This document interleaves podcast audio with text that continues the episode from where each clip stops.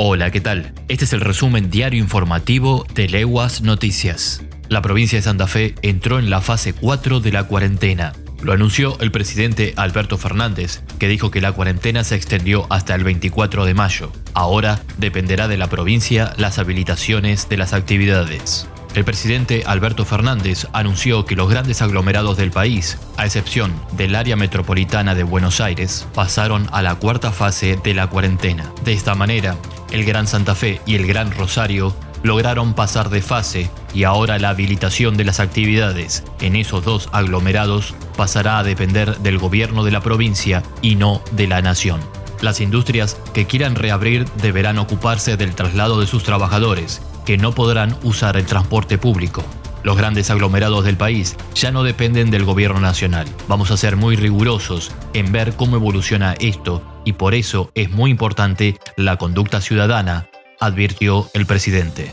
En tanto, se habilitarán las siguientes ramas industriales. Automotriz y autopartes, electrónica y electrodomésticos, textil, calzado e indumentaria, productos de tabaco, metalurgia, maquinaria y equipos, gráfica, ediciones e impresiones, madera y mueble, juguetes, laboratorios farmacéuticos, química y petroquímica, fabricación de motocicletas y bicicletas, y fabricación de neumáticos. Nuevo día sin nuevos contagios de COVID-19 en la provincia. De acuerdo al reporte epidemiológico de ayer viernes, no se detectaron nuevos casos de COVID-19 positivos en la provincia de Santa Fe durante las últimas 24 horas. El número de positivos se mantiene en 244 y con 131 sospechosos en estudio y 190 pacientes recuperados. ¿Cómo es cuidar? La aplicación que hay que bajar obligatoriamente para volver a trabajar. El presidente Alberto Fernández anunció que será obligatorio instalar la aplicación Cuidar en teléfonos móviles para poder volver a trabajar, en caso de estar en el marco de una de las actividades exceptuadas de la cuarentena obligatoria por el coronavirus.